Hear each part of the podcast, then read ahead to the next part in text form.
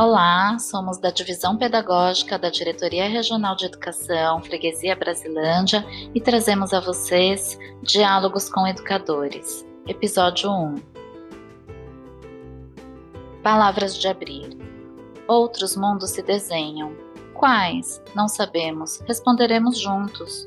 Que temos? O que queremos? Quais são os anúncios que o planeta faz? E a escola, território de afetos e saberes? Sentidos e significados transcendem os muros. Imprevisibilidade, um senso de urgência desperta a necessidade de reacender em nós o trato de ressignificar um mundo em comum. Pensar a vida é fazer educação, o contato, saber como vivem, sobrevivem, a acolhida, a escuta, as orientações, todos esses fazeres fazem parte do ponto de partida de todo o trabalho da comunidade escolar. Mas como chegar ao alcance das nossas e dos nossos estudantes? Pensamos em alguns encontros formativos em formato digital para caminharmos juntos nessa perspectiva.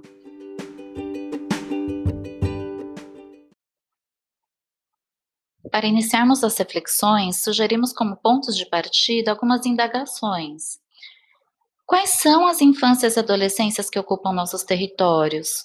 Quais são as construções históricas e culturais de tempo, lugar e espaço social que permeiam esses contextos e como influenciam nos processos educativos? Com a predominância das tecnologias da comunicação e da informação, como ressignificar e ou transformar as práticas pedagógicas? É possível? Temos mudanças nos processos de organização do trabalho, nos paradigmas da ciência e do conhecimento. E de que forma estão contribuindo com o processo de ensino e aprendizagem? Outra indagação é que, com o agravamento da exclusão social em tempos de pandemia, com o aumento da distância social e econômica, como as práticas pedagógicas estão dialogando com realidade local e suas demandas, favorecendo a aprendizagem e a autoria. Quais objetos e objetivos de aprendizagem precisam ser garantidos? E, por fim, como planejar a flexibilização curricular necessária? Pensando na articulação currículo da cidade, currículo experiência.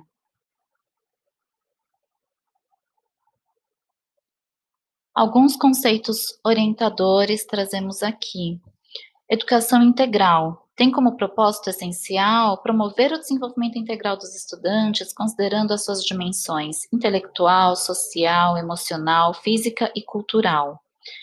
Equidade explicita os direitos de aprendizagem, garantindo as condições necessárias para que eles sejam assegurados a cada criança e adolescente, independente da sua realidade socioeconômica, cultural, étnico-racial ou geográfica.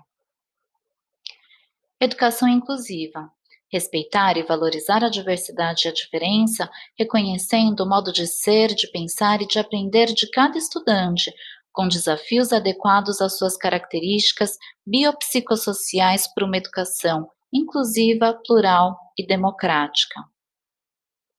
Para finalizar este vídeo, palavras do André Gravatá.